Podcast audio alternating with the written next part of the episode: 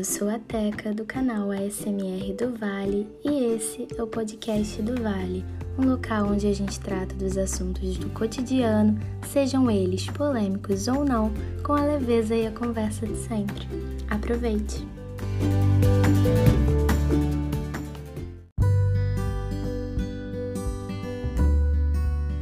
Oi, bom dia, boa tarde, boa noite. Não sei a hora que você tá me ouvindo. Eu sou a Teca, sou mulher, lésbica, esposa, mãe de pet, chefe de cozinha, professora de inglês e produtora de ASMR no canal ASMR do Vale.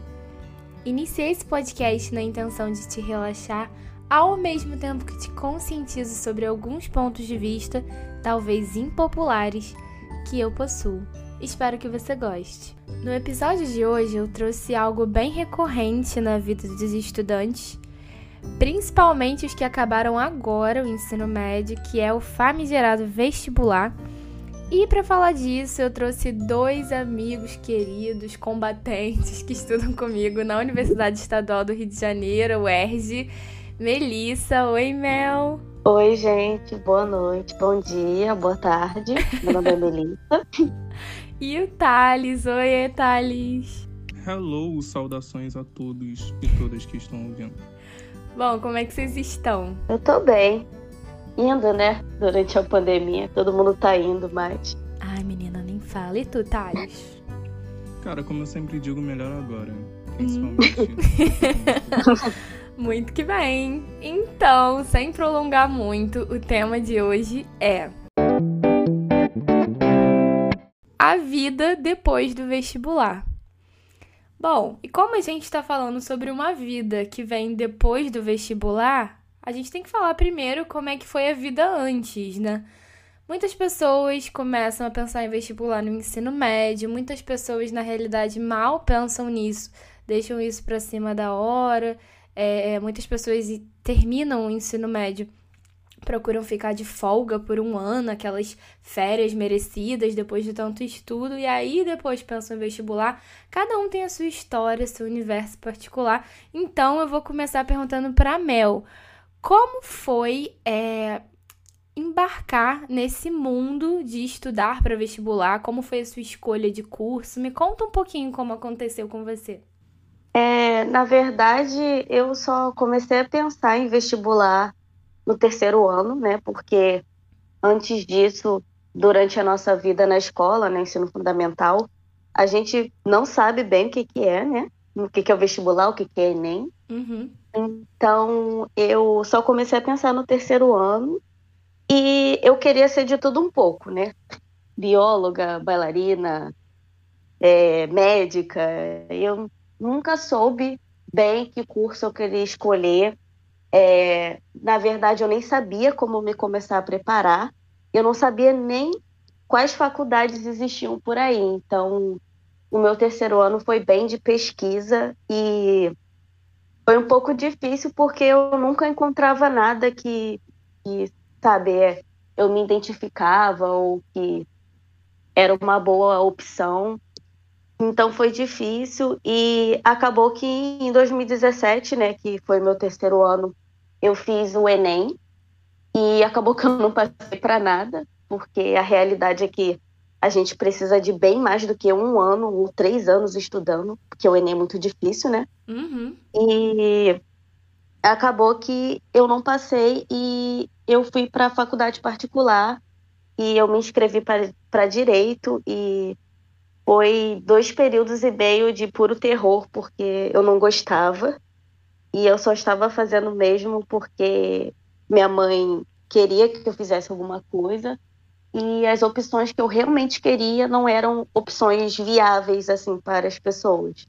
Era mais tipo é, bailarina, é, trabalhar com arte ou com educação física, que são cursos que as pessoas realmente não, não curtem ou acham que não dão dinheiro.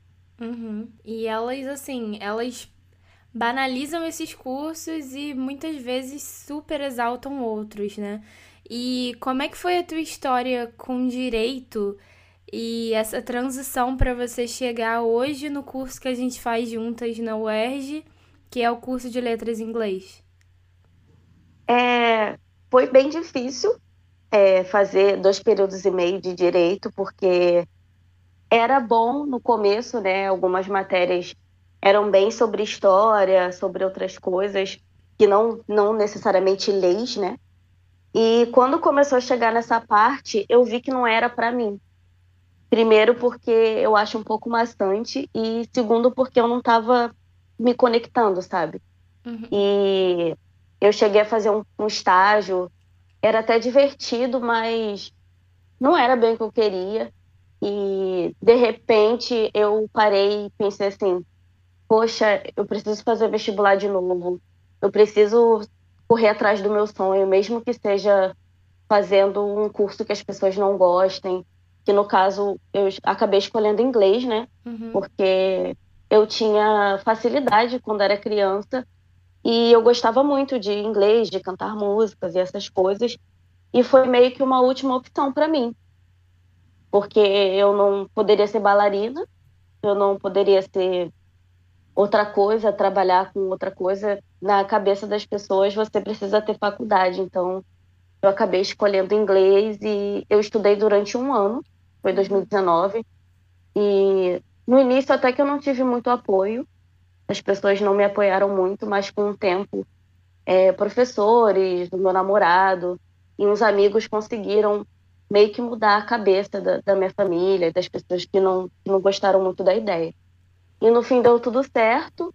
É, já no final do ano já estava todo mundo feliz, sabe, torcendo por mim, é, querendo que, que eu conseguisse a qualquer custo. E no final foi realmente muito bom, porque todo mundo me apoiava e eu tinha feito a prova e estava muito tranquila e só estava esperando o resultado. Ah, é muito, muito incrível essa parte de você sentir que você está pertencendo a, a, algo de verdade.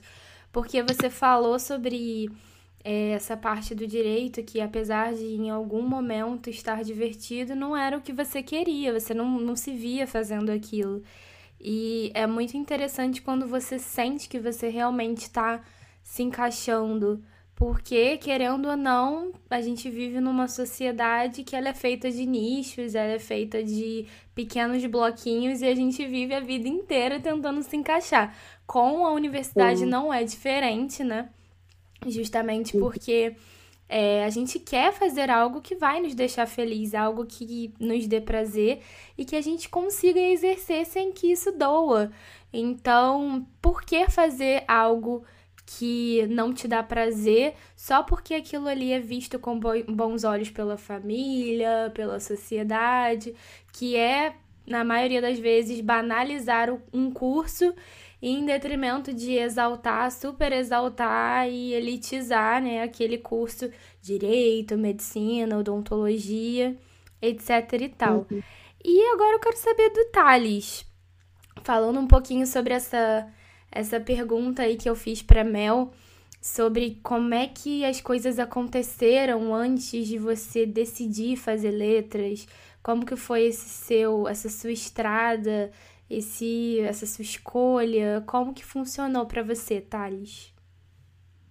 Então, é, caso haja crianças ouvindo, eu não sou um exemplo, assim, em vida escolar, nem um pouco. Eu me sentia muito personagem de anime, filme, porque todos os meus professores falavam que eu era inteligente, que eu tinha potencial, mas eu era muito preguiçoso, eu não estudava, eu uhum. não estudava. Eu prestava atenção na aula e acabava indo bem nas provas. E eu tinha uma perspectiva acerca de faculdade muito diferente da que eu tenho hoje. Eu pensava muito na profissão. Então eu viajei por alguns cursos, assim, em questão de opção. Uhum. Eu pensei em web design, eu pensei em jornalismo, mas o que eu mais, o que eu fiquei mais tempo protelando foi psicologia. Caramba! Mas psicologia eu pensava muito na profissão, tanto em exercer quanto o possível salário uhum. que eu ia uhum. receber, entendeu? Em Sim. questão de ambição. Uhum. Tudo isso até eu fazer a prova da UERJ. Ali eu percebi que Deus de fato existe, porque aquilo dali deveria ser uma mensagem, não faça psicologia. Uhum. Porque a prova de biologia, para mim, foi um horror. De, não sei, 10 questões, eu devo ter respondido três. foi, foi um pesadelo para mim, a época que eu queria psicologia. Sim. Porém, eu sempre fui bom em português. Mas eu achava que português era uma matéria normal, era uma matéria que todo mundo deveria saber, diferente de física. Eu acho que eu achava que quem sabia física tinha capacidade para dominar o mundo, porque era um bagulho muito complexo, muito Aham. difícil. Era muito, sei lá, normal. Então, eu demorei para ter essa epif- esse- epifania de que de fato era algo que eu gostava e era Uhum. algo que eu era bom. Uhum. Então eu comecei a pensar em fazer letras. E foi a melhor decisão que eu poderia ter tomado na minha vida, porque. Porque você me conheceu. Exatamente. Mas tanto antes de fazer, porque o pré-vestibular foi o período em que eu mais estudei na minha vida. Eu estudava muito. Eu pegava a prova antiga, eu refazia, eu nem me reconhecia, porque eu estudei demais. Porque eu realmente queria fazer o curso. Eu não estava mais pensando tanto na profissão, quanto eu ia ganhar. Eu estava focado em fazer aquele curso. E eu sempre tive uma facilidade em inglês também.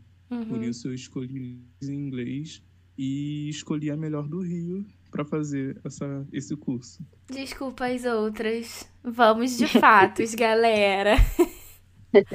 Gente, assim, é, falando um pouco sobre isso que a gente tá falando, sobre como as coisas aconteceram antes da gente prestar o vestibular pro curso que a gente faz hoje, eu acho interessante contar a minha experiência, porque é, comigo aconteceu um pouquinho diferente é, de vocês, mas tem lá as suas semelhanças. A Mel fez um curso antes, eu também fiz um curso antes, só que no meu caso eu concluí.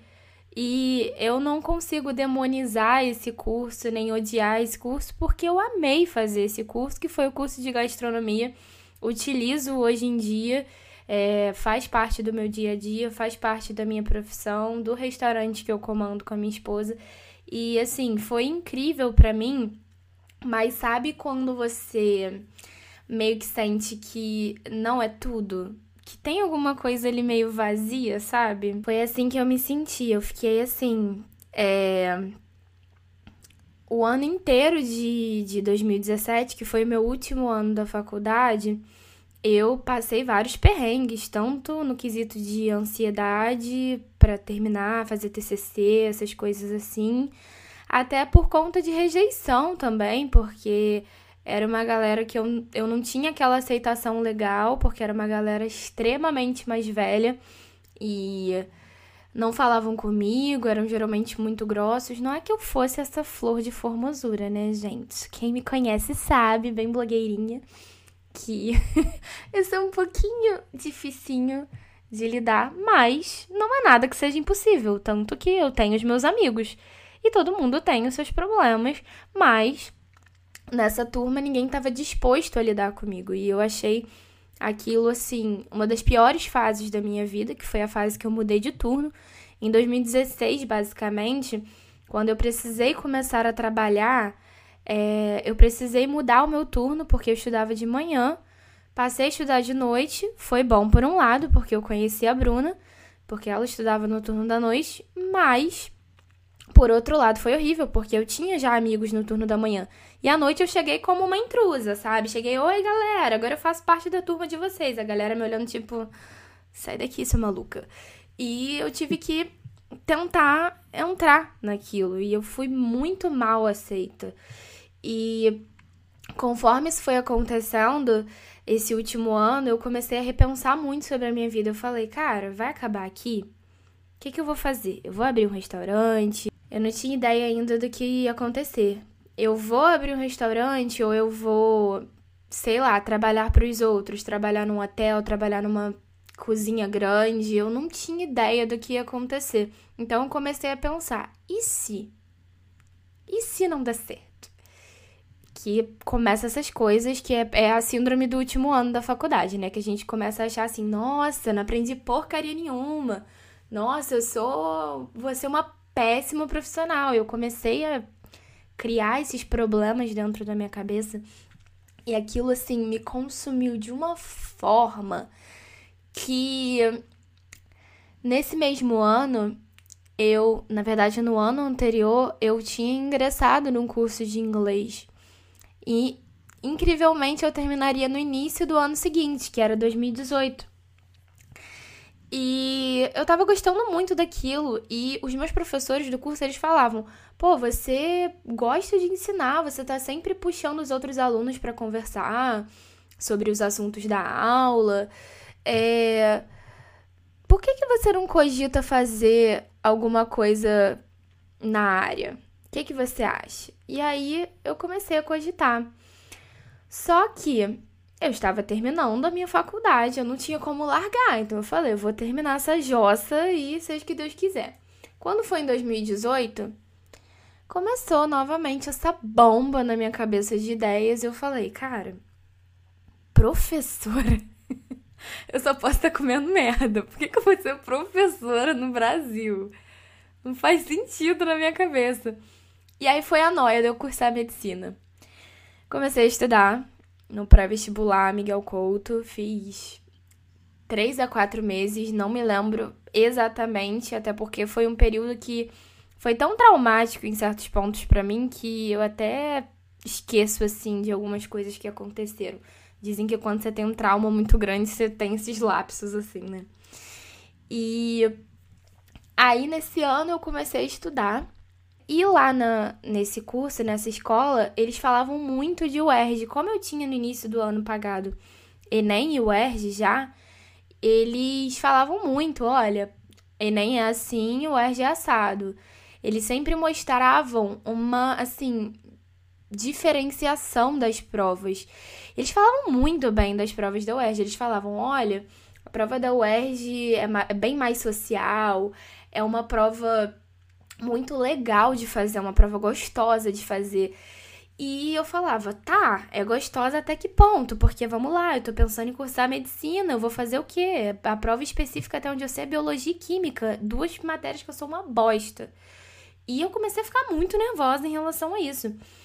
Foi aí quando começou a pior época da minha vida. Tive muita ansiedade, de crises assim, de choro e passava mal e vomitava e quase desmaiava, até assim, o pior período depressivo da minha vida.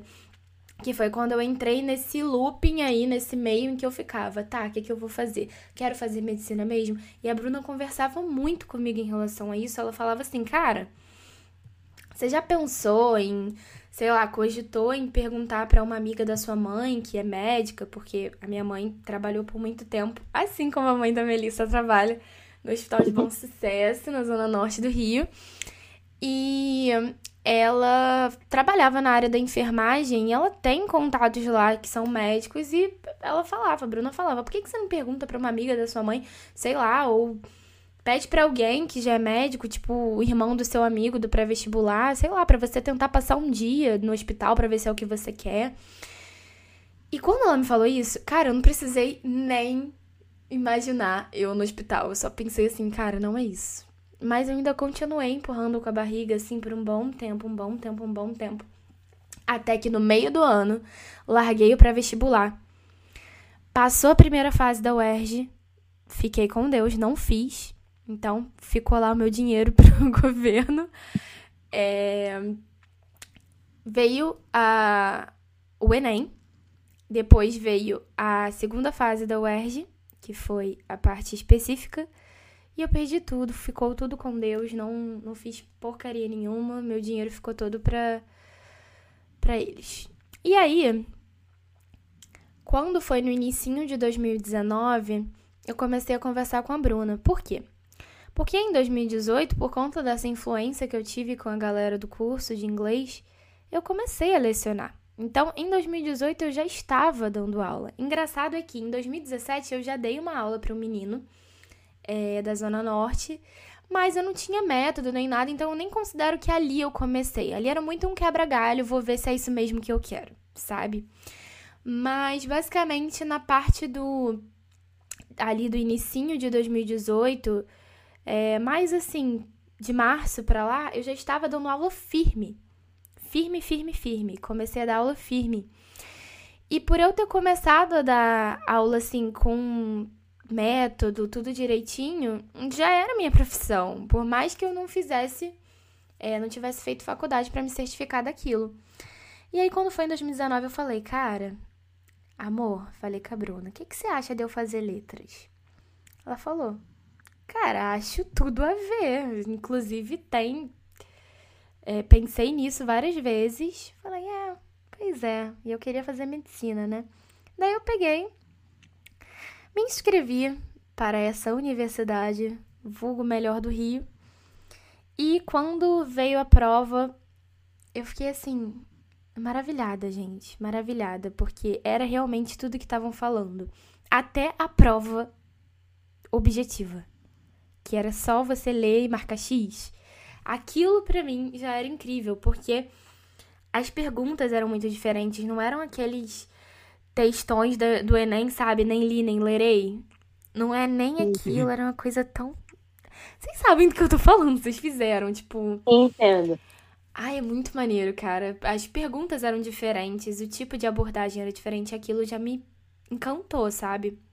Quando eu fui fazer a segunda fase, é, eu já falo e se vou falar igual o Thales, se tiver algum adolescente, alguém no ensino médio me ouvindo, por favor, não faça isso. Tinha um, um livro obrigatório, né, que a gente tinha que ler para fazer a redação, que era Vidas Secas, na nossa, não sei se, acho que foi, né? Na de vocês foi, foi a mesma que a minha. Foi mesmo. E eu não lembro exatamente qual era o livro do da parte de português e literaturas, mas era alguma coletânea de poemas que eu não faço ideia, não lembro. E... Hora de alimentar serpente. Muito Isso. obrigada, meu amor. Tá, Mariana, esse mesmo. Esse mesmo. Várias pessoas tinham me falado bem desse livro e tal, mas, gente, eu não li e nem lerei. Não li. O que, que eu fiz? Eu peguei um resumo, li na internet, vi um vídeo sobre e a mesma coisa sobre vidas secas. Vidas Secas, eu, eu cheguei a ler vários, vários capítulos, tá? Esse da, das, das serpentes eu nem abri o livro. Mas parabéns. Parabéns por fazer uma merda. Eu peguei o Vidas Secas, li bastante e eu já sabia a história porque eu estudei sobre ele em literatura na escola. A professora falou para um grupo, que não era o meu, o meu era outro. O meu não lembro se era o primo Basílio, mas eu acho que era. É, e outro grupo fez sobre vidas secas. E eu, o que eu lembro desse grupo, desse, desse livro, foi dessa apresentação que eles fizeram na, na escola. Então, já estava na minha cabeça alguma ideia. Então, eu consegui, principalmente porque a redação foi um tema super fácil. Gente, meu Deus, o ERG é muito democrática, sério. Eles pegaram e colocaram assim. É, esse sentimento de servidão Acho que era exatamente isso. Do. Do cara lá, que eu esqueci o nome. Fabiano. Obrigada, eu ia falar Fábio. Do Fabiano, é. Acontece por quê, basicamente? E aí a gente precisava discorrer, né? Essa, essa pergunta, respondendo, fazendo um, um texto em terceira pessoa, né? E eu comecei a escrever aquilo, gente, eu me senti maravilhosa. Eu, eu, eu saí de lá falando assim, ficou incrível a minha redação. Saí toda pilhada. Ai, é Mas muito louco, né? Muito gostoso. É muito louco, porque assim, eu saí de lá sabendo que foi uma coisa incrível. E eu já fiz Enem outras vezes. E eu me sentia muito mal saindo do Enem. Tipo, muito mal, muito mal, muito mal mesmo. E eu me senti bem sabe? Eu não, não me senti fadigada nem nada disso. E quando saiu a classificação em janeiro, que eu vi o meu nome lá, foi de pirar. Gente, é uma sensação indescritível. Como é que foi para vocês quando vocês descobriram que vocês passaram? Como é que foi, Mel? É, para mim, ah, eu sou eu sou uma pessoa muito emotiva, então do início ao fim do vestibular, desde o início da prova, desde os preparativos, eu já estava bem, bem emocionada, um pouco assustada e, e, com muito medo, porque eu não tinha experiências boas com, com provas de vestibular. Isso desde criança, né? Desde aquelas provas tradicionais que quase toda criança faz, que é Pedro II, é, colégios federais. Eu nunca tive experiência boa, nunca passei para nenhuma. Então, é, 2019, o, o meu preparo para o vestibular já foi bem, bem, é, muita emoção. E quando eu recebi a lista, eu lembro que estava eu, minha mãe, meu namorado, e meu namorado leu para mim, porque eu estava muito nervosa, eu me tremia dos pés à cabeça. E, cara, quando ele falou o meu nome, eu comecei a chorar e todo mundo gritar, eles dois Ai, gritaram na minha cara. Que tudo! Ai, meu Deus. E chororou sem fim. Eu daria tudo porque, pra ver assim, esse momento, cara. Sério, é muito Eu gostoso. tenho uma foto. Sim, gente, é, é gostoso demais, assim. É, é algo assim que eu nunca vou esquecer, porque, sabe, é você realizar um sonho, mesmo que seja pequeno pros, aos olhos de outras pessoas, né? uhum. né? É indescritível. É recompensador, não... né? Sim, demais, gente.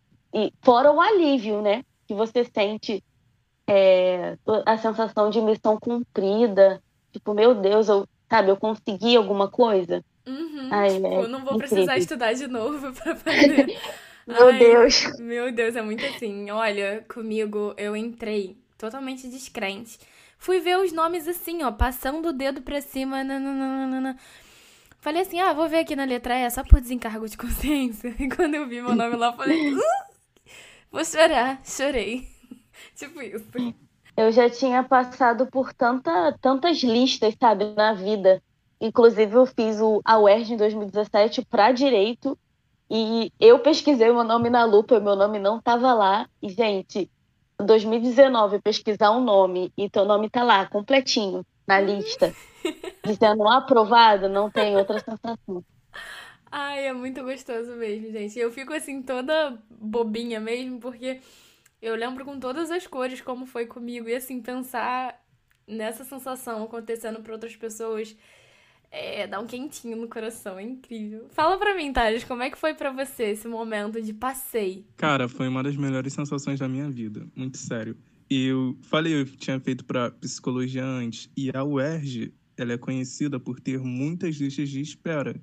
Então, quando eu fiz para psicologia, eu fiquei da primeira, acho que até a sexta, mano, sexta lista ali conferindo meu nome para ver se tava lá. Eu nunca tava.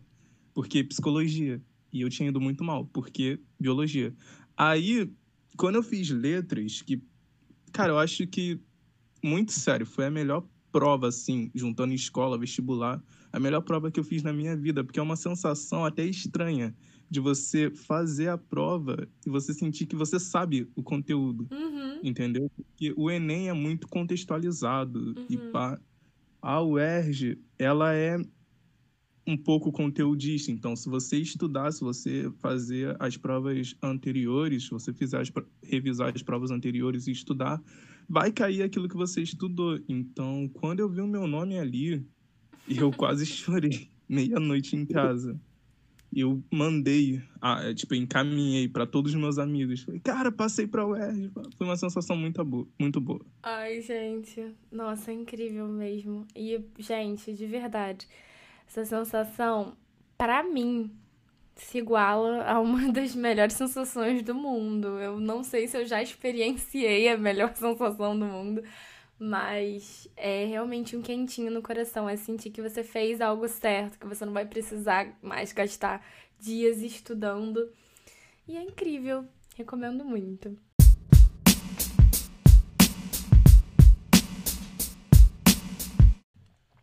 Bom, vamos falar agora um pouquinho sobre o nosso curso especificamente, trazer um pouquinho, contextualizar um pouquinho sobre o que a gente estuda, que é letras em inglês.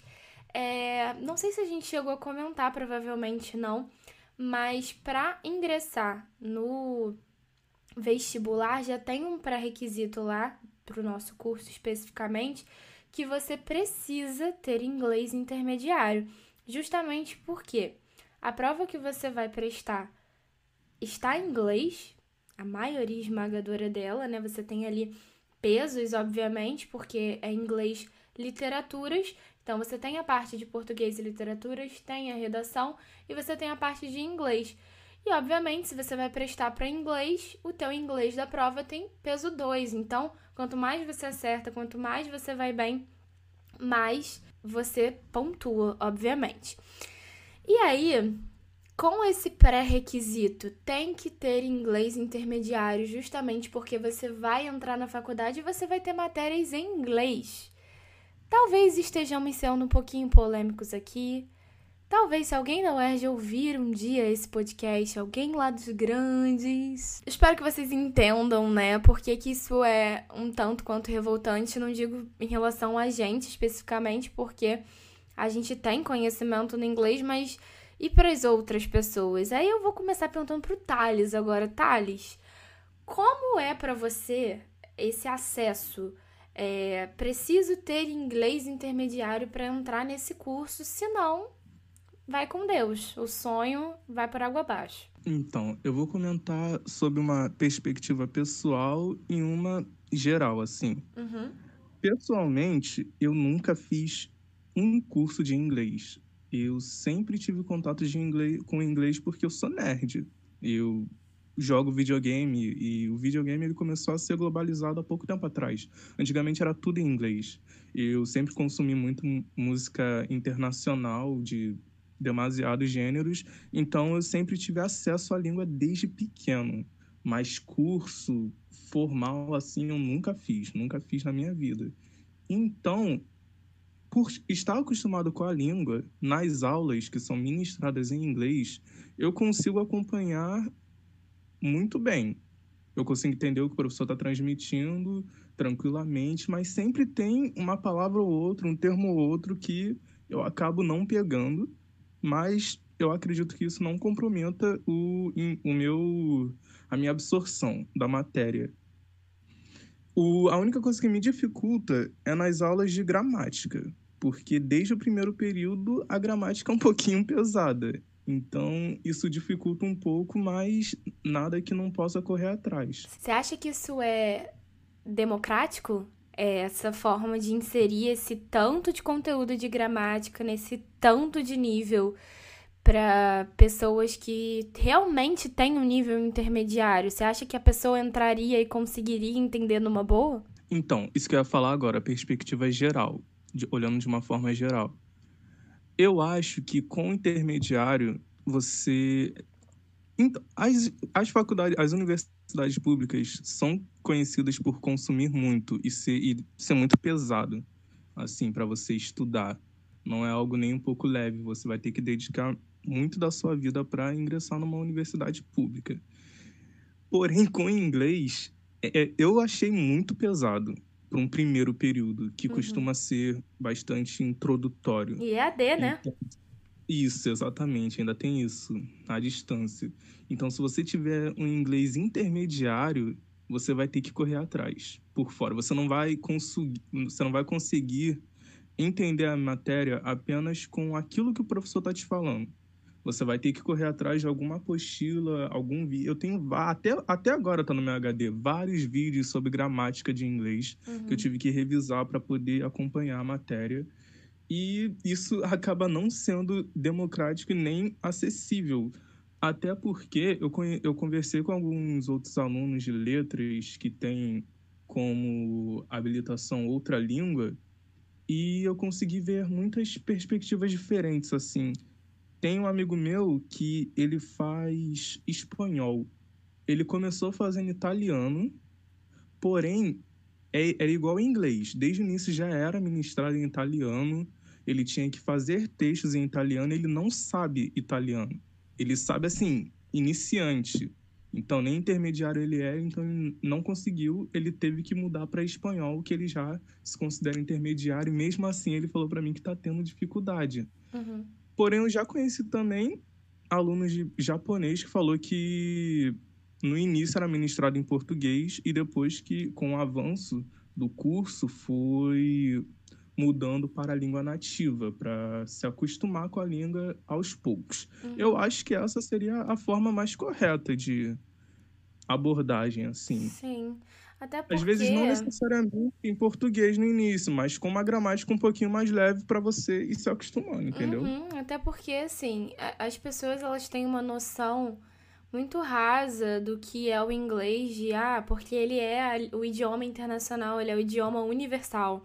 Então todo mundo Sim. vai saber. Não, mano, não, todo mundo vai saber o caramba. Um monte de Até gente. Até uma banalização. Né? Exatamente. É tipo, é você pegar e assumir que todo mundo vai falar do mesmo jeito, que todo mundo vai ter o mesmo conhecimento, colocar todo mundo dentro do mesmo saco, sem necessariamente tirar os privilégios que as pessoas têm, tirar, ah, tem internet, tem acesso à internet para estudar inglês, porque não é só, ah, não tem dinheiro para pagar curso. É em relação também ao que a pessoa pode aprender. Até você ter como aprender inglês em casa é um privilégio. Até você ter um videogame é um privilégio. Você ter como acessar o YouTube é um privilégio, porque tem gente que não tem internet. Inclusive, a UERJ, ela tem um programa muito interessante para pessoas que entraram com é, cota social de escola pública, essas coisas, etc. É, não, não sei muito sobre para qual cota eles estão oferecendo isso, mas eu sei que para os alunos que justificaram que não têm acesso, eles estão é, emprestando tablets e também com chips, né, para que a pessoa possa ter acesso à internet. Isso já é um avanço, é incrível, é maravilhoso, eu acho super extraordinário, original, mas é, também a gente tem que pensar, pô, e se onde a pessoa mora não tem mau sinal de internet? Então, assim, tudo é muito nichado, é muito privilégio. E eu quero saber se você concorda com o que o Thales disse, Mel, em relação a, a esse panorama geral que ele tem de, de que o inglês tem muito disso, os outros cursos não tem muito. O que, que você acha? Eu concordo com tudo que ele disse. É, em relação à minha experiência com, com o curso, eu fiz um curso breve de inglês com 15 anos e durou o tempo do meu ensino médio. Eu não terminei, de fato, até ter o diploma avançado, eu só fui até o intermediário. Só que de um tempo, né, de 2017 para 2019, eu não estudava nada de inglês, basicamente. Só comecei a estudar assim já para o vestibular então, quando eu entrei, né, eu, eu me senti da mesma forma. Eu senti que era muito pesado, mas eu sabia que a cobrança ia ser assim. Só que vendo é, os outros alunos, né, vendo as experiências deles com outros idiomas, eu acho também que deveria ser da mesma forma. Uhum. Que a gente deveria começar num ritmo mais devagar, né? Porque nem todo mundo teve oportunidade de fazer curso, ou nem todo mundo tem uma desenvoltura. Porque lidar com línguas é difícil. A nossa própria língua é difícil demais. Sim. Então, falar uma outra, estudar uma outra língua numa universidade pública é outra situação, entendeu? Uma coisa de outro mundo. Uhum. Então, assumir que todo mundo vai se dar bem, assumir que todo mundo já sabe, é um pouco, é um pouco chato, né, na, na nossa faculdade. Eu também, assim, concordo muito com o que vocês estão falando, principalmente porque eu sei que do meu lugar de privilégio eu posso alcançar notas maiores do que pessoas que têm é, o nível de inglês menor do que o meu só que, caramba, se você exigiu intermediário, então avalie como intermediário. Vocês também veem esse, essa discrepância de que eles pedem o intermediário, mas eles não estão avaliando como intermediário? Eu, eu percebo muito isso, principalmente em matérias que precisam de escrita, né? Uhum. Pois é. Aí a gente já volta, né, ao período anterior e recorda os perrengues que a gente passou para entregar os famigerados essays, que são composições de redação, gente, que a gente precisa fazer perfeitamente em inglês para o primeiro período. Tá bom para vocês? A gente tem que entrar escrevendo Shakespeare, provavelmente. é muito... Nevertheless. É, pois é, Therefore e muitos outros. Eu, assim, também me irrita um pouquinho é, esse fato de pedirem uma coisa e exigirem outra da gente, né? Porque requisito é requisito, parceiro. Eu tô requisitando inglês intermediário, então eu vou te avaliar como intermediário. pelo menos no primeiro período, que é quando você está entrando, você está conhecendo o conteúdo e a ementa da faculdade. Então, tem muito sobre isso também. Eu acho que isso passa muito pelo professor também, porque tem professor que é muito exigente, igual o nosso professor de gramática, que quando a gente foi contestar, ele dava exemplos da vida pessoal dele, de quando ele contratava e falando que a gente tinha que meio que nos superar, entendeu? Só que não é nada tão, não é nada simples, né? Nada básico, é um ensino superior de uma língua. Isso é muito complexo. Sim, ai, entende? Preguiça, Alguém tem essa gente. empatia. Dava vontade de voar naquele homem. Ai, meu Deus. Não aguento. O pior é o pior é quando quando ele, quando as pessoas, né, não só ele, mas outras pessoas falam que só tendo contato, sem precisar fazer curso, é, ser mais avançado na língua, só com contato básico de inglês, a gente conseguiria aprender determinada matéria, determinado tema. Isso é um pouco absurdo. É fora da realidade. É, Tem gente ali que realmente não reconhece os seus locais de privilégio, não reconhecem também que existem outras realidades ali dentro. Eu vejo muita gente com fome de aprender ali. Tem gente com fome até demais, né? Se é que vocês me entendem.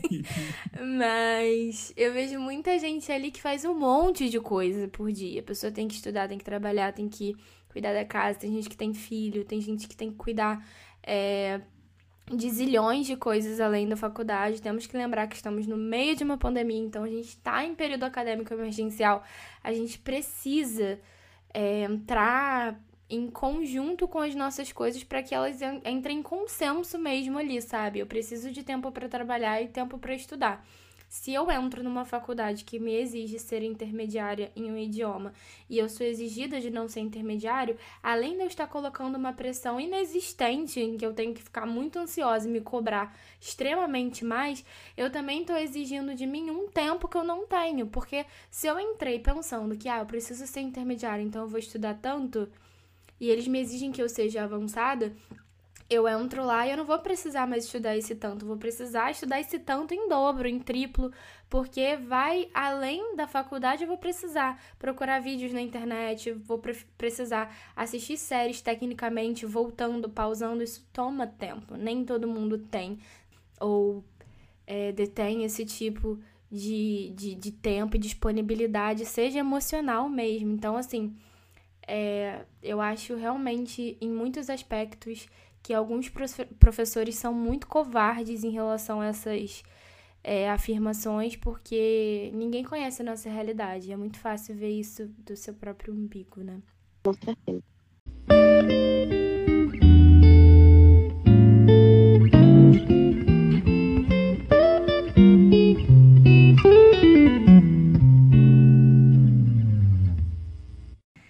A gente tá falando de faculdade, faculdade, faculdade, vestibular, vestibular, vestibular. E a pergunta que não quer calar, quando eu falo, quando eu converso isso com as pessoas, geralmente isso sempre termina em polêmica, porque é um assunto polêmico. Gente, para entrar no mercado de trabalho, para se considerar um especialista, para deter conhecimento sobre algo, precisa de faculdade? O que, que você acha, Mel? Olha, eu não conheço muito do mundo de trabalho ainda, mas é, acredito que alguns lugares é, te exigem é, que você tenha pelo menos um diploma ou algo do tipo, né? Alguns lugares, é, por exemplo, alguns cursos de inglês, na época eu até tinha perguntado, porque eu tinha realmente interesse quando eu, quando eu tinha uns 15 anos em trabalhar. E me falaram que precisava de faculdade e eu aceitei. Mas eu já estou vendo que as coisas hoje em dia estão mudando, porque muitas pessoas não conseguem fazer faculdade, né? Muitas precisam se adaptar e alguns trabalhos não te exigem, mas por outro lado, é, parece que cada vez mais é, as pessoas querem que você tenha um diploma. Então, para mim, eu acho que precisa e não precisa. Seria muito bom se não precisasse, porque tem muitas pessoas com talento, com conhecimento vasto que não necessariamente fizeram faculdade, mas que são ótimas pessoas e com certeza são ótimas profissionais. E essa exigência compulsória, assim, da parte da família, da parte da sociedade, de que, ah, você tem que ter um ensino superior para ser alguém na vida e para ser respeitado, o que, que você enxerga em relação a isso? Como é que uma família pode apoiar uma pessoa que não quer ter uma faculdade, por exemplo? Olha, assim, é, tirando por experiência, é, eu queria dançar porque é uma das coisas que eu mais gosto de fazer. E não necessariamente você precisa fazer faculdade para isso. Você pode fazer um curso ou dançar numa academia. Mas eu sei que tem faculdade e eu até estava cogitando essa opção. E, assim, negado totalmente. Porque é, até, até vendo, sabe, as coisas como estão no, no Brasil, é, para você ser artista é muito difícil e meus pais, né, minha família pensou por esse lado de que é, eu não conseguiria me manter, que não seria uma profissão é, estável, né, para mim. E para eles, né, para minha família, é, você precisa, você precisa ter uma faculdade, você precisa ter uma instrução. E por um lado eles não estão errados, né? Sim, exatamente. Eu entendo muito por esse fato de que os nossos pais, a nossa família e, assim, não digo nem a sociedade em geral, porque muita gente quer o teu mal, mas a sociedade como um todo, é, ela vê na faculdade meio que um mérito, sabe? Que é, mostra que você conhece muito sobre algo, por exemplo, se você tem uma faculdade de montar caixinha de papelão. Vamos supor, você é o especialista em montar caixinha de papelão. Só que Sim. o problema mora aí. Nem todo mundo que faz faculdade vira especialista naquilo. E é essa pergunta que eu quero fazer pro Thales. Você acha que todas as pessoas. Olha a polêmica! Todas as pessoas que vão se formar com a gente estarão capacitadas para dar aula? Então. é de fato muito complexo e polêmico. Você falou com a gente, olhando do ponto de vista da UERJ, cara, a UERJ, ela suga muito de você. Primeiro ponto. Então, se você conseguir fazer os oito períodos e conseguir se formar, você já é um guerreiro. E ainda tem a média, que é muito alta, que é de 7. Putz grilo, gente. Suaremos. Então, por isso, inclusive, que como você fez a pergunta se é necessário fazer faculdade, ainda tem outra pergunta. Se além das públicas, as outras são válidas, porque eu já, eu tipo, tem gente na minha família que já foi recrutador e falou que a norma da empresa era pegar o currículo e se não fosse universidade pública ou PUC, que era para descartar. Nossa, Meu Deus. cara. Isso aí é outra polêmica, né? É, é muito louco. Não, levanta essa polêmica sim, que eu quero falar dessa polêmica aí. Meu Deus, é, é, é assustador. Eu lembro. Nossa, tem um curso aí que eu não vou falar o nome, que eu soube, é um pré-vestibular eu soube que eles só contratam se a pessoa for da UFRJ, da UERJ ou da UF. Tá bom pra vocês? Pois é. Tem alguns que nem, sei lá, da Unirio eles pegavam. Eles pegavam, tipo, só aquela galera da UFRJ, da UERJ e da UF. E é isso aí. Cara, no meu colégio, e lá eu fiz o meu curso pré-vestibular também, eu só tive essa maldade depois que me falaram que eles só contratavam é, professores que tinham se formado em colégio público. Aí, como eu sou cara de pau, eu comecei a perguntar. Professor, Alice, o senhor se formou onde? e eles respondiam. Eu amo ah, um cara, aluno curioso. Eu me formei na UF, eu me formei na UERJ, eu me formei na UFRJ, tá? eu fui da Rural. Eu fiquei impressionado. Eu falei, mano, não é possível que isso realmente seja verdade. Não tinha ninguém ali mano. que não tinha sido de universidade pública. Isso aí já é outra, é já é outra polêmica muito louca mesmo, porque, tipo assim, é meio que fazer um juízo de valor, né? Vamos, vamos lá. É, é achar que a pessoa que fez, por exemplo, existe o curso de gastronomia na UFRJ. E eu estudei na Uniswan, que tem a melhor nota de gastronomia do MEC no Rio de Janeiro. Então, assim, é uma universidade privada, não, é, não se trata de uma universidade pública, de domínio público. Então, o meu corte palitinho é pior do que quem fez o FRJ, sabe? É uma coisa, assim, muito louca. E essa parte que eu perguntei para vocês, de faculdade, ser te tornar o melhor especialista em alguma coisa, se trata justamente disso. Porque eu trabalhei com muitas cozinheiras de mão cheia, aquela, aquela frase que a gente fala de cozinheira de mão cheia. E, hum. assim, na maioria das vezes idosas e tal, que a pessoa tem até a quarta série, sabe? Hum. Tudo bem que, assim, esse é um caso de gastronomia, é uma profissão muito, muito, muito ingrata. Você, assim, pode ter todas as formações do mundo e você vai estar tá no mesmo lugar que não tem nenhuma formação. Não é ingrato porque dá oportunidade para quem não tem formação. Não, é ingrato porque não valoriza a sua formação e você começa de baixo como auxiliar de cozinha, como qualquer pessoa que não tem especialização. É basicamente disso que eu tô falando. Uhum. Mas é, isso me, me assusta, gente, porque essa pergunta que eu fiz pro Thales de todo mundo ali vai estar tá capacitado para dar aula, é justamente disso, tipo, sobre isso. Porque a pessoa fez a faculdade ali, ok, mas quem garante que aquilo ali vai fazer dela um ótimo, uma ótima professora de inglês? Sabe? É isso que eu eu quero convidar vocês a fazer uma reflexão, vale a reflexão. É, a faculdade é importante, mas eu acredito que essa noia de que só é bom quem tem ensino superior é uma pilha que eu acho que vocês não têm que entrar, principalmente se vocês tiverem 17 anos, estiverem próximos de fazer vestibular. Não tô desencorajando ninguém, tá? Não tô falando, ah, não segue o, o passo, os passos dos seus pais que são dentistas. Não, não tô falando isso. É basicamente só para você entender que isso não define você e muito menos se você vai ser especialista em algo. Até porque, gente, quem não tem aquele amigo que fez engenharia civil e virou Uber, né? Vamos falar sobre isso.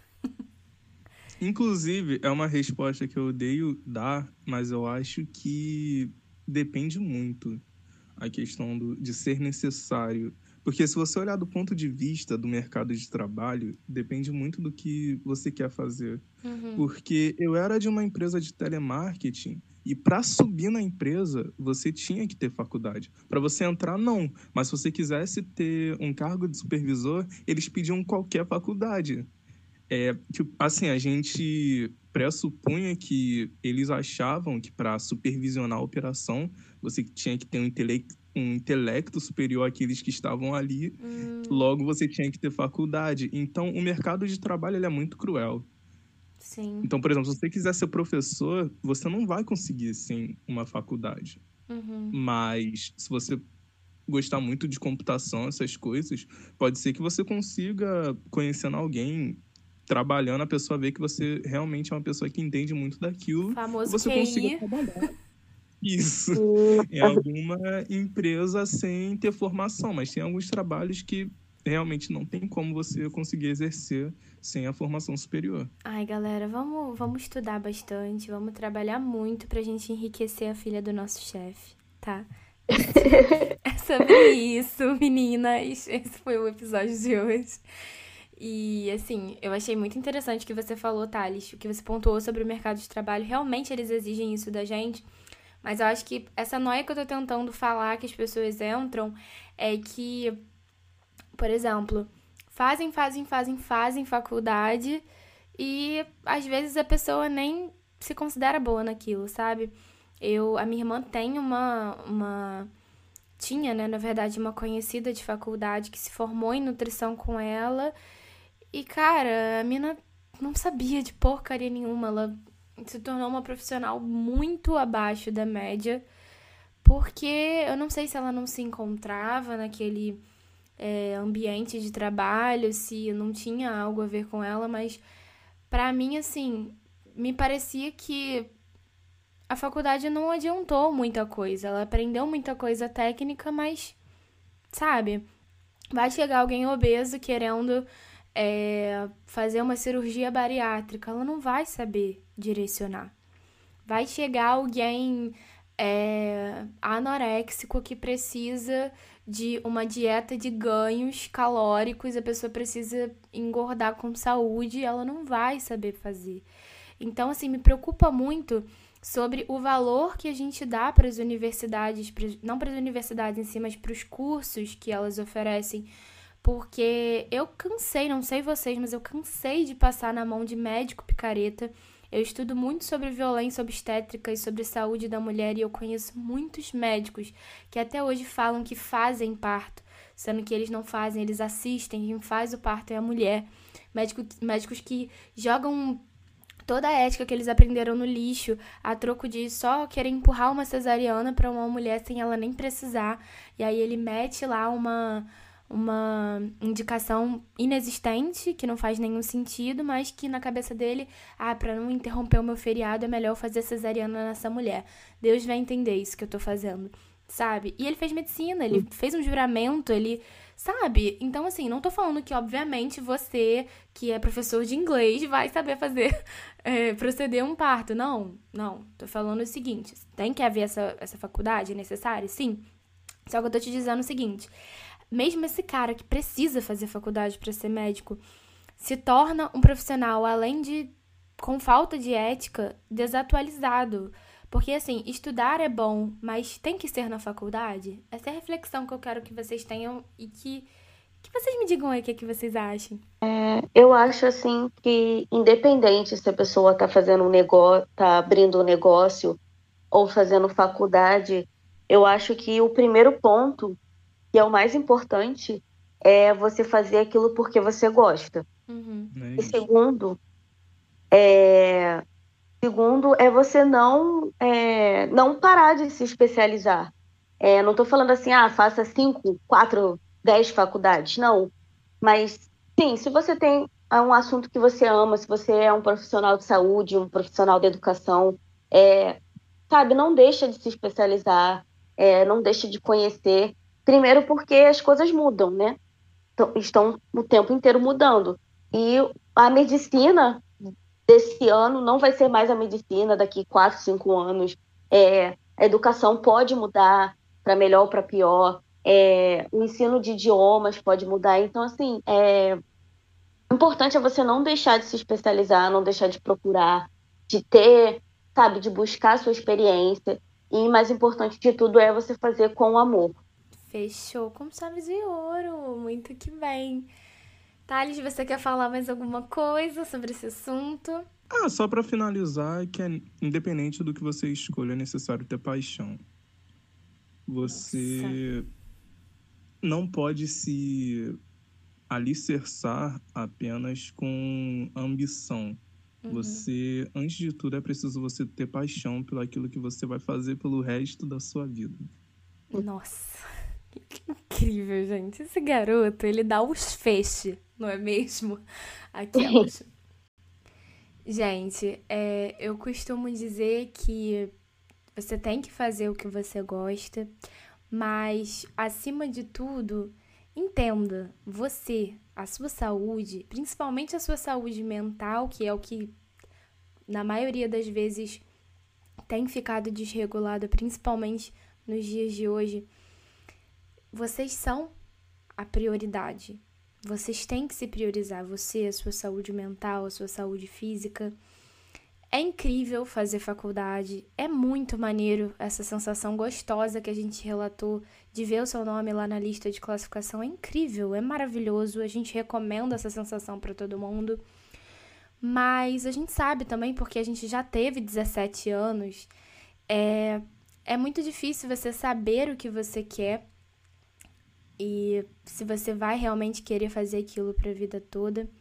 A primeira coisa que eu tenho para te dizer, na verdade, a última, né, do podcast, mas a primeira sobre isso, é que você, acima de tudo, tem que entender que nunca é tarde. Então, se hoje você entrar num curso que mais para frente você não se identificar, não perde seu tempo achando que, ah, porque você fez três anos de curso, dois anos, porque você concluiu, você precisa fazer aquilo para sua vida inteira. Não. E outra, não se prenda ao fato de que só a faculdade vai te trazer frutos, só a faculdade vai te trazer especializações. Faça o seu cursinho, faz uma coisa aqui, faz uma coisa ali. E se sentir vontade de fazer uma faculdade, faz também. Mas não esquece que aquele conhecimento que você está absorvendo ali não é absoluto, tenha sua própria opinião, questione, principalmente se o seu professor for bolsominion, tá bom? e Questiona, acima de tudo, o que você está aprendendo, lendo livro, lendo artigo científico, pesquisando em fontes seguras, para você entender, subentender, aprender tudo que você está vendo ali, mas aprender a verdade também. Porque é importantíssimo você se atualizar, como a Melissa falou, mas a faculdade não é tudo, senão você por exemplo, vai fazer uma medicina da vida e você vai achar que aquela violência obstétrica que você aprendeu com o seu professor da faculdade é a coisa que você tem que fazer para a vida inteira. E não é, tá bom? E se você gostou desse episódio maravilhoso, não esqueça de seguir o podcast, indicar para um amigo seguir também. Posta lá nos stories a miniatura do episódio e me marca para eu saber que você está ouvindo. Me segue lá, Teca Cruz Underline. Gente, a gente chegou ao fim do podcast. O que, vocês acharam? Ah, eu amei. amei, já gostei, já quero voltar. Ai, gente, é muito incrível que assim a hora passa, a gente nem vê, a gente tá gravando de madrugada, já são uma e blau da manhã. Mas assim, é realmente um papo muito gostoso. Eu amei ter vocês aqui, eu realmente quero que vocês voltem. Inclusive, vamos mandar um beijo pro Vitor e pra Adriane, que também são os nossos amigos de classe que foram convidados para estar aqui, mas não puderam. Então, um beijo, Adriane. Beijo, Vitor. Mandem beijos para eles. Beijo, Amifa. Muito de beijo pra vocês, principalmente pro Maurício. Ai, meu Deus. e eu volto, se Deus quiser, na semana que vem, mesmo dia, mesmo horário, mesmo canal. Um beijo e valeu!